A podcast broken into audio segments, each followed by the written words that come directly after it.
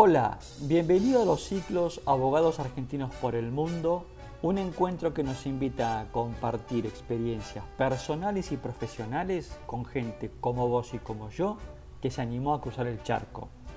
Vamos a conocer sus desafíos, experiencias, qué hacen, qué extrañan y por qué decidieron ser expatriados.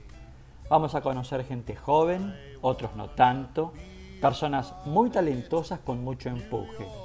En definitiva, pequeñas historias que nos inspiran y nos animan.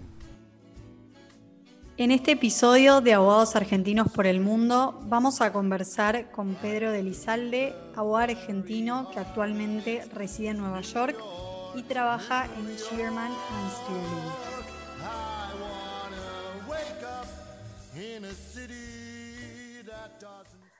Hola Pedro, ¿cómo estás? Gracias por sumarte a estos encuentros y por prestarnos un, poquito de tu tiempo. Eh, antes de comenzar con las preguntas, quería compartir con la audiencia un poco tus antecedentes profesionales y dónde has estudiado, porque la verdad que me parece muy interesante.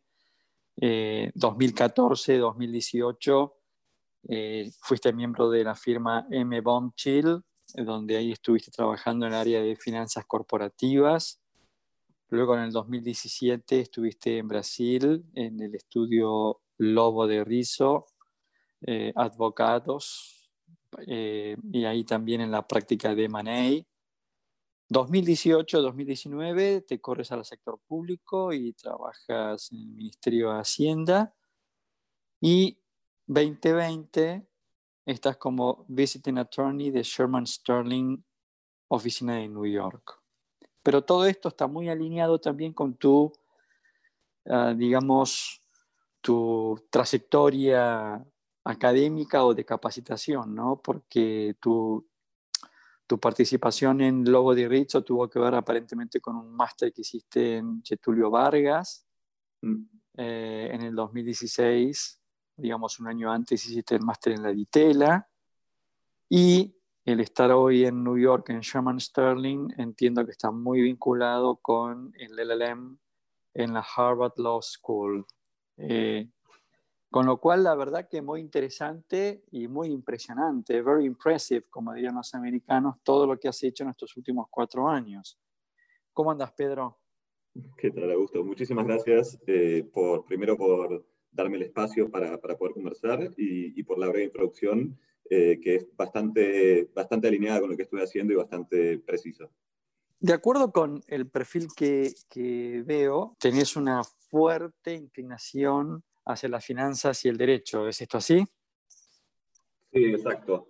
Desde ya mis últimos años en estudiando en San Andrés la carrera de grado de abogacía, que, que, quería enfocarme en lo que era derecho comercial, financiero y corporativo.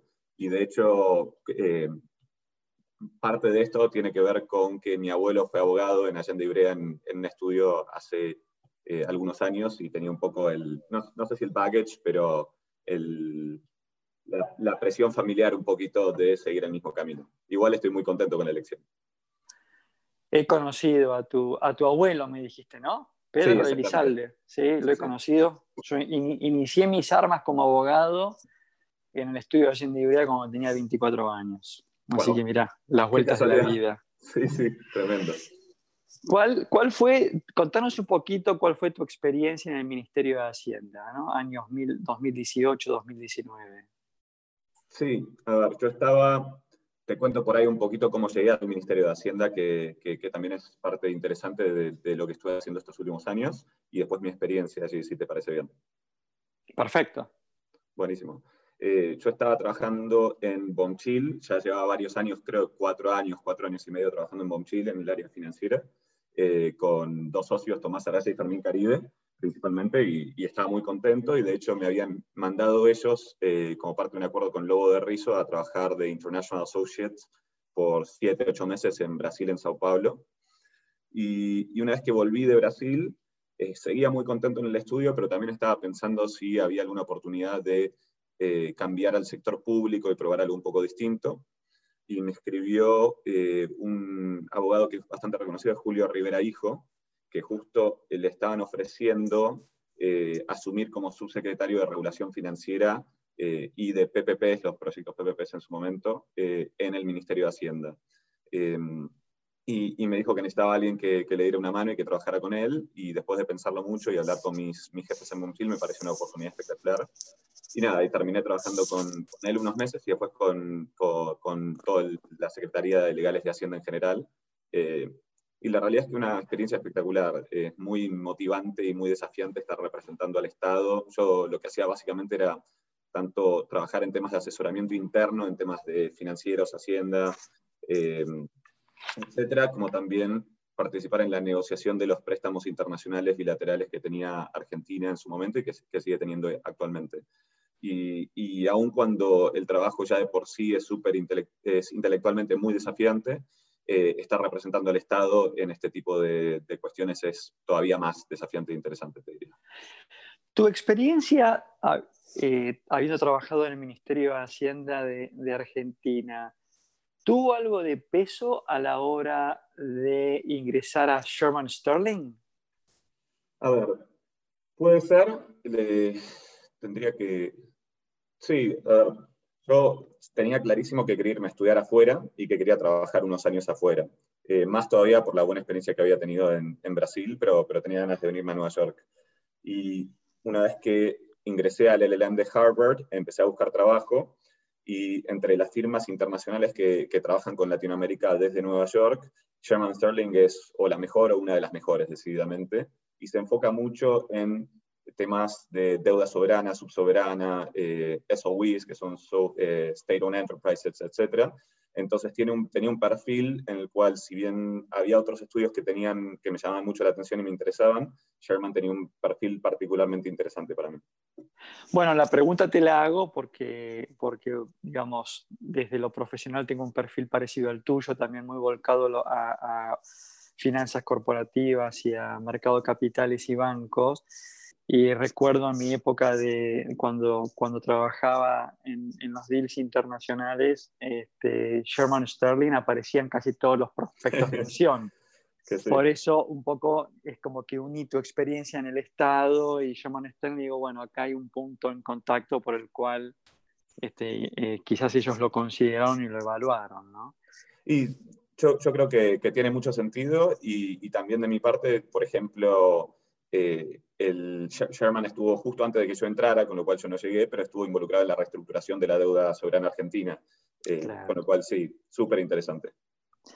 Sos egresado de la San Andrés, eh, esta, esta, digamos, el haber estado en San Andrés, ¿influyó en algo, además de tu abuelo, en esto de que estés inclinado por las finanzas corporativas o no?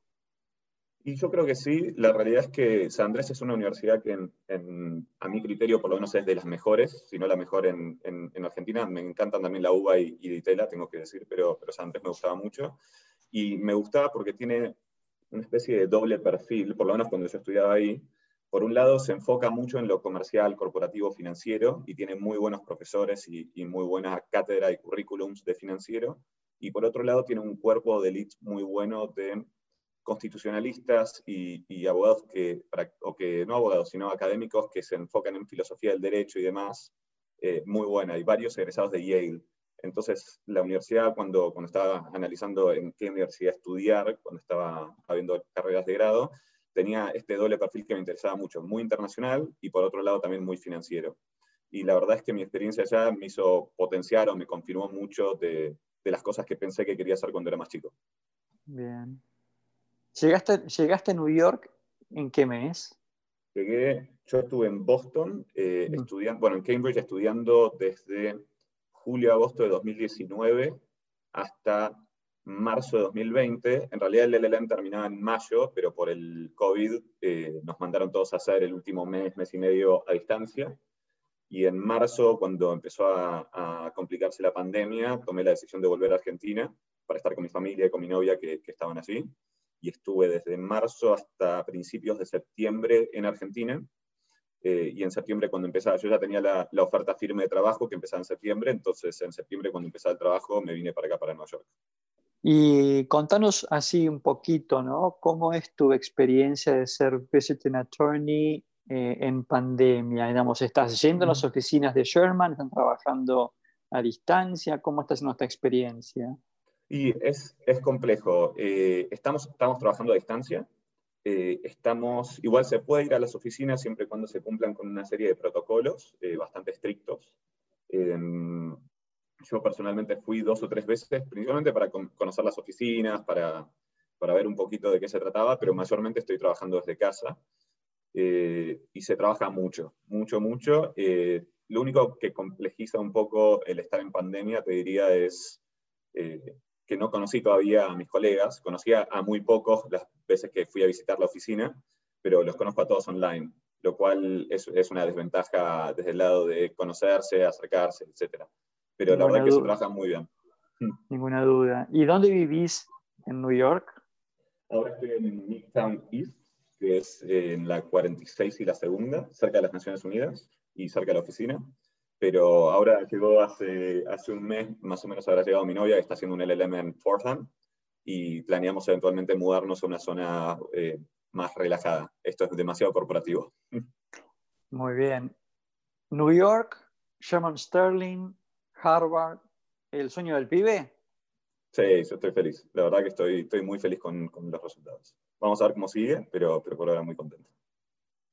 Y más allá de la pandemia, eh, contanos un poquito eh, qué significa esto de vivir en New York, ¿no? Eh, ¿Estás con amigos argentinos? ¿Estás conociendo dentro de las posibilidades gente diferente, gente, viste, New York es muy cosmopolita, ¿no? Con lo cual, contanos un poquito tu experiencia en ese sentido. Sí, no, totalmente. La realidad es que, a ver, tenemos varios grupos de amigos aquí. el primero es los, los LLMs de Harvard, que también consiguieron trabajo en Nueva York, y somos un grupo grande, que te diría que es, no es únicamente latinos, pero es latino dominated, le digo yo, pues la mitad del grupo somos latinos y la mitad son de otras partes del mundo, pero, pero Latinoamérica pesa mucho acá en, Nueva York en lo que es finanzas y, este tipo de estudios jurídicos.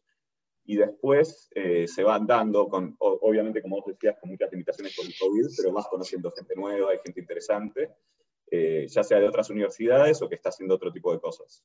Y, por último, siempre está el grupo de argentinos, ah, tenía amigos argentinos que ya vivían en Nueva York y, conocía, y, siempre está ese grupo para, para apoyar y soportar. Y, en, y, específicamente en Sherman, ¿hay mucho abogado argentino?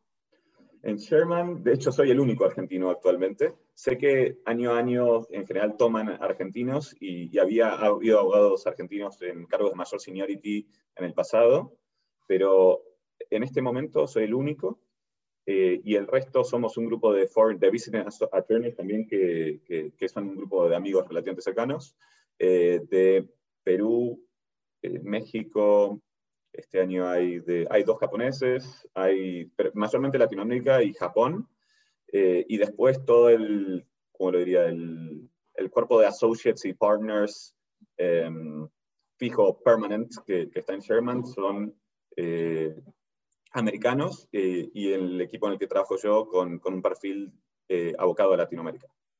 Contanos un poquito la oficina de New York, ¿cuántos abogados tiene? Sabes que no estoy seguro porque todavía, o sea, las veces que fui a la oficina son, eh, están prácticamente vacías o hay muy poca gente, pero calculo, es la principal oficina de Sherman, por lo que entiendo, con lo cual calculo que la gran mayoría de los abogados que, que trabajan en Sherman están allí. Y probablemente sean más de 500, 600, 700, pero tendría que revisar. No, perfecto. Es, un poco como para que quienes nos escuchan tomen, tomen dimensión de lo que estamos hablando, ¿no? Claro. Que no es, que no es un estudio jurídico de 40 abogados, sino que son 700. ¿no? Es, grande, bien, grande, sí. Bien, bien, bien. tú me contabas, tu, tu, mujer está estudiando en Fordham, un LLM, así que están los dos muy instalados en New York con la idea de también de mover a un lugar un poco más tranquilo. Eh, ¿Cuáles son tus planes en mediano plazo? ¿Tu idea es volver a Argentina? ¿Es quedarte a hacer más experiencia? Y, a ver, es muy incierto en este momento, principalmente por, también por el COVID, pero principalmente por el contexto argentino.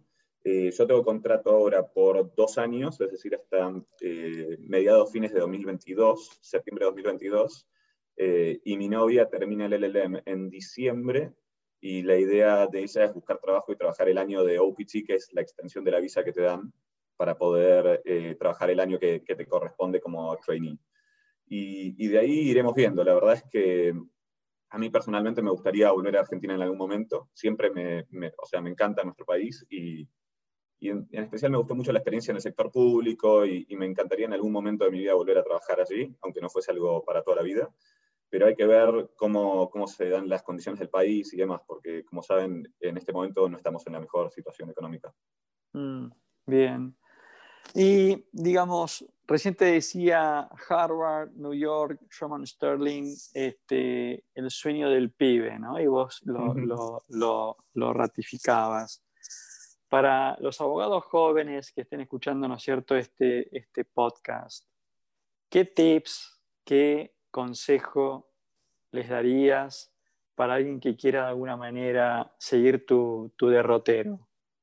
Sí, eh, a ver, lo, principal que recomendaría es eh, plan ahead. Yo, yo desde hace muchos años que tenía ganas de venir a Nueva York y estudiar en Harvard o en Columbia o en alguna una de las universidades principales acá americanas. Eh, con lo cual, si, si, tienen interés en estudiar en Estados Unidos y después quedarse trabajando un tiempo, hay que planearlo contigo y hacer el esfuerzo y, y enfocarse en qué cosas pueden acercarte y facilitarte eh, llegar a esta experiencia y llegar a ser admitido en una buena universidad y después poder conseguir trabajo. Eh, las notas siempre son algo importante, con lo cual para estudiantes estudiar mucho y, sacarse buenas notas. Y la experiencia laboral principalmente que sea interesante, ya sea algo en financiero, o sea algo en derechos humanos, o en laboral, o en cualquier otra área del derecho, eh, que sea algo que puedan vender o, o marketinear de una forma interesante y que, que, sea una narrativa también te diría consistente con lo que estuvieron estudiando, trabajando, etc. Y, más allá de eso, te diría mucha suerte también. Yo, yo soy de esas personas que, que piensa que por más que te esfuerces, mérito, etc., hay una cuota importante de suerte en, todo lo que hacemos. Ninguna duda, ninguna duda. Y haciendo algunos cálculos numéricos en función de tu experiencia profesional, de todo lo que hiciste en Bonchil, en Brasil, etcétera, a ver, déjame hacer algún cálculo, pero vos tenés que haberte ido a Estados Unidos que a los 33, 32, 34, ¿qué edad tenés? No, yo ahora tengo 28, de hecho. Mirá vos, entonces, muy entonces muy jovencito todo lo que hiciste. Sí, eh, tuve la suerte de, que en Bomchil me, me, dieron muchísima exposición y me habilitaron a hacer muchas cosas interesantes. Por ejemplo, a Brasil yo me fui con 24 años, que sé que es bastante inusual y era muy joven. Eh, pero, pero desde Bomchili y también desde las universidades en donde estudié me, me dieron una exposición que, que, me facilitó hacer todo esto joven. Pero sé que, sé que soy joven para este tipo de experiencia. Bien, te felicito entonces. ¿Por qué te hago esta pregunta? Porque es, siempre es la dicotomía, ¿no es cierto? O el, el dilema este entre egresar de la universidad e irme a hacer un LLM o si es conveniente o más rico primero tener algún tipo de experiencia profesional para luego dar el salto a un LLM? ¿Vos qué recomendarías? Y yo te diría que depende de cada persona y de, lo que quieras hacer, pero si, si, estás buscando, si alguien está buscando una experiencia más en lo que es corporativo, financiero, etcétera, es mucho más enriquecedor el LLM probablemente si ya tenés experiencia previa. Eh, yo de hecho hice una maestría, como, como comentabas al principio de la conversación, en Ditela, en Derecho y Economía, que me encantó antes, y lo veía como un paso intermedio. Era, era una maestría que era solo los viernes y sábados, con lo cual podía trabajar simultáneamente y estaba aprendiendo y avanzando y satisfaciendo mis necesidades o mis gustos académicos al mismo tiempo que ganando experiencia laboral. Eh, conozco mucha gente también que lo hace fresh out of law school, que, salen de la universidad y lo hacen. Eh, creo que si estás haciendo otro tipo de derecho, por ahí puede ser una propuesta más interesante y puede, puede sumar más. Eh, pero para este tipo de trabajo está bueno tener experiencia. Se nota mucho en, la maestría misma, en el LLM mismo, la gente con experiencia eh, con la gente sin experiencia. Perfecto. Eh, ¿Conoces ¿no? la, red de, la red de abogados este, de New York, ¿no? la Asociación de Abogados Argentinos de New York, que encabeza Tomás Casalins y, y Luis de Nuble? Sí, los conozco, los conozco. Perfecto. Bueno, Pedro, la verdad que ha sido un gusto este, enorme hablar contigo. La verdad que te felicito por todo lo que has hecho en, apenas cuatro años. La verdad que muy sorprendido. Y déjame que te diga que llevas muy bien el nombre de tu abuelo. ¿eh? Así que él debe estar muy orgulloso de todo lo que estás haciendo. Eh, recordemos, que, recordemos que Pedro Elizalde fue uno de los socios de la firma Allende Ibrea, una de las firmas líderes de Argentina en la década del 90 y sigue siéndolo. Pero por aquellos años, Allende Ibrea era un estudio pionero que tenía incluso oficinas en New York. Sí. ¿Eh? Este, y bueno, yo tuve, tuve el gusto de, de, haber trabajado ahí un par de años. Así que bueno, Pedro, te mando un fuerte abrazo, lo mejor, lo mejor para vos en toda esta experiencia y todos los éxitos. Muchísimas gracias y muchísimas gracias por, por el tiempo y por la conversación. Súper interesante. Hemos conversado con Pedro Elizalde, abogado argentino, actualmente trabajando en la firma Sherman Sterling, New York, un abogado que decidió cruzar el charco y hacer experiencias en el exterior los esperamos en el próximo encuentro, en el próximo podcast de Abogados Argentinos por el Mundo.